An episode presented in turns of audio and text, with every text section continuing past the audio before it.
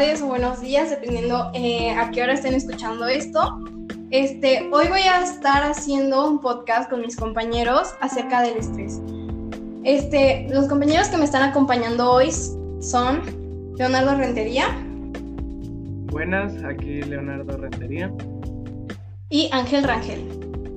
Hola, un gusto platicar con ustedes. Bueno, creo que una buena pregunta introductoria es, ¿qué es el estrés? Para ustedes, ¿qué es el estrés?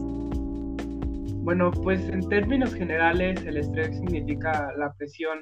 Eh, pues puede ser que las personas puedan, que las personas experimentan distintos, las personas pueden expresar distintos tipos de estrés, tanto físico, emocional o psicológico. El, estrés igual no, no, es solo momentáneo, puede ser de varios, de varios tiempos. Como lo dice mi compañero Leo, el estrés es un sentimiento de tensión físico-emocional Puede prevenir de cualquier situación o pensamiento que le haga sentir a uno frustrado, furioso o nervioso. El estrés es la relación de su cuerpo a un desafío o demanda. También, eh, bueno, como dice mi compañero Ángel, es la reacción del cuerpo ante el estrés es liberar hormonas. Estas hormonas lo que hacen el cerebro pues esté como más alerta y nosotros este, en general pues estemos más alerta a las situaciones externas y también unos de sus efectos pueden ser como que aumentar el pulso, el ritmo cardíaco o tensionar como los músculos. Pero todo esto es para protegernos a uno, pues a uno mismo, ¿no? Nuestra mente nos está tratando Sí, como dice Camila, pues es una manera del cuerpo o del sistema este, para proteger de ciertas cosas.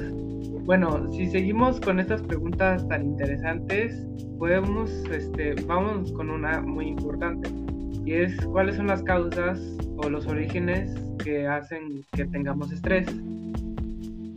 Las principales causas del estrés son los factores económicos, la sobrecarga de trabajo, la falta de satisfacción laboral, las relaciones personales, la atención a la familia y no tener nunca el tiempo libre necesario. Como hoy en día estamos en las clases en línea, por la pandemia, eh, las tareas, los proyectos, no nos dejan los, el suficiente tiempo libre a cada uno de los individuos, por lo que se genera ahí el estrés. Sí, como es la pandemia, de hecho, o sea, nos vino a, se puede decir, a, a estresarnos más, ya que pues este, nos hizo que tuviéramos más cargas debido a que pues antes veíamos a, todos nuestros compañeros a diario, bueno, casi a diario, durante un largo periodo, y ese trato personal hacía que pues se era, te alivianabas más, se podría decir. Y ahora con esto de la pandemia, pues es más difícil ya que pues las limitaciones hacen que no nos podamos ver, este, sea más pesado y así. Sí, sí, pues simplemente fuera del contacto con nuestros compañeros, pues simplemente el estar sentados que como ocho horas enfrente de una pantalla, más tener que hacer cosas en la casa, este, las tareas, entregar a tiempo, porque si se te cierra la plataforma, hay que O sea, ya no, ya no hay vuelta atrás. El hecho de estar en casa todo el día lo hace estresante. Sí, pues el, el cambio repentino de rutina, ¿no? O sea, que de un día vamos de hacer todo lo que siempre hemos hecho, como lo hemos hecho, con la rutina que ya teníamos y de la nada te encierran y ya no puedes hacer nada, entonces es como que... Sí, un ¿Qué hago, no? muy gacho, la verdad. La siguiente pregunta son, ¿cuáles son las consecuencias del estrés? Bueno, Camila, dime, dime, dime. Ah, sí, perdón. Eh, creo que algunas consecuencias, estamos hablando de salud física, que pues también el estrés no solamente, no solamente afecta mentalmente o psicológicamente, también afecta físicamente, creo que puede ser, por ejemplo, te vuelve más propenso a tener enfermedades como diabetes, obesidad, este, causa depresión, ansiedad. Eh, también problemas cardiovasculares son muy frecuentes y problemas gastrointestinales. Sí, como bien lo dice Camila, pues no solo causa problemas mentales, por decir así, como la ansiedad. Y la ansiedad, la verdad, es algo algo muy feo, ya que pues te limitan ciertas cosas. Por ejemplo, a veces las personas pueden llegar a no respirar bien cuando tienen, tienen ansiedad o les duele el cuerpo, pierden el apetito y todo ese tipo de cosas, ¿no? Y este, ansiedad es mental, pero también te afecta físicamente y eso viene del, estrés. Sí, que principalmente son los problemas derivados de la tensión, ¿no? Que son como la depresión o la ansiedad, que son los más comunes cuando se genera el estrés en un ser humano. Sí, la, la ansiedad y la depresión son como los más comunes, bueno, los más sonados se podría decir, este, problemas o consecuencias que genera el estrés. Sí, sí. Este, bueno, otra pregunta, si queremos pasar a otra sección, es ¿cuáles son los tipos de estrés? Los, bueno, yo basado en mi investigación sé que hay estrés agudo, estrés crónico, eh, y creo que también de rutina. Este, por ejemplo, el agudo es más como que el que tienes todos los días, ¿no? O sea, como que es de a corto plazo, te da y se te quita y ya no pasa nada. El estrés crónico es algo que pues se queda por un periodo de tiempo más prolongado. Exacto, como el que dice Camila, el estrés de rutina, que es relacionado, encaminado con las presiones del trabajo, la escuela, la familia o entre otras responsabilidades diarias.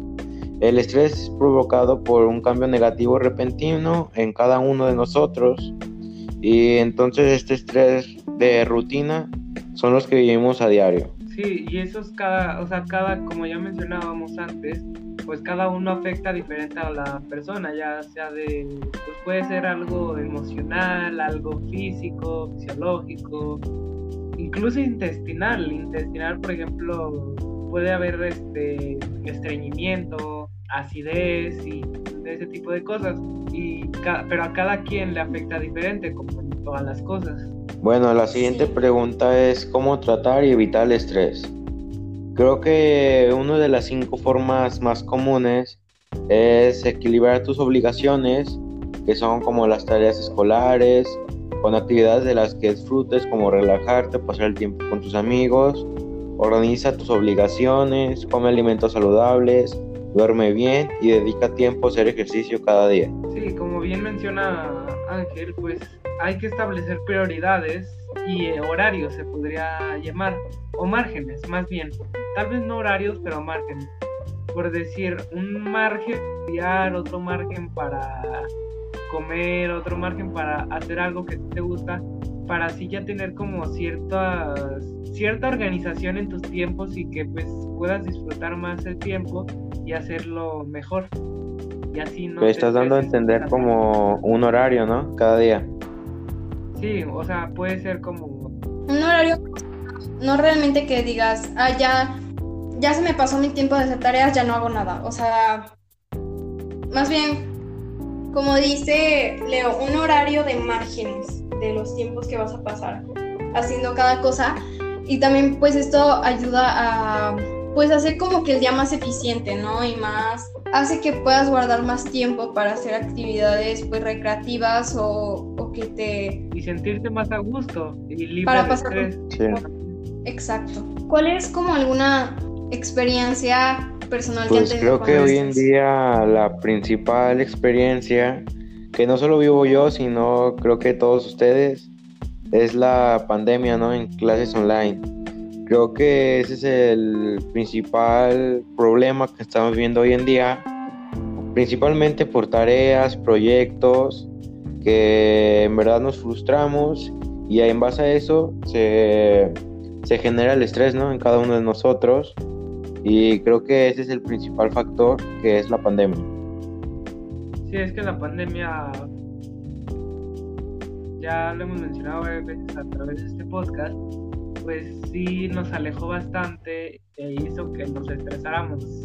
Bueno, en lo personal y pienso que mucha gente este, se estresaran más de lo que ya estaban aunque sí había estrés mientras estábamos en pues en clases presenciales era mínimo ya que alivianaba con pues estando con compañeros jugando saliendo con ellos y así no pero las clases en línea al ser estar ocho horas sentado frente a una pantalla pues no es como que lo más óptimo sí no es lo más adecuado saludable Porque en presencial podías ver a tus compañeros cara a cara y no es lo mismo verlos por una pantalla, ¿no?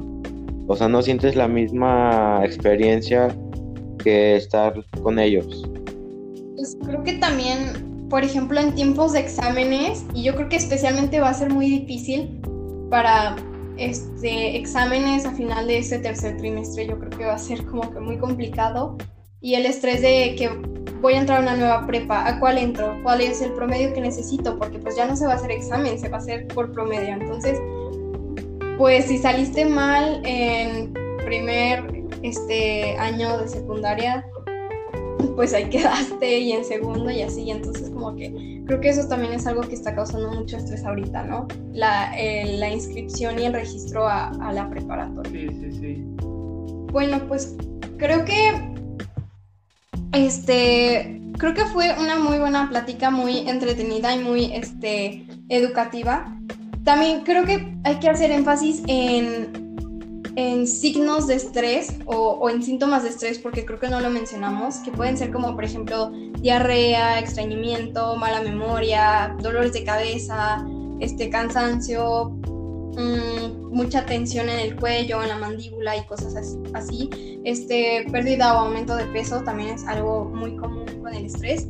Creo que pues estar al pendiente de esos síntomas y, y tomar acción para como evitarlo o, o, reducir el estrés.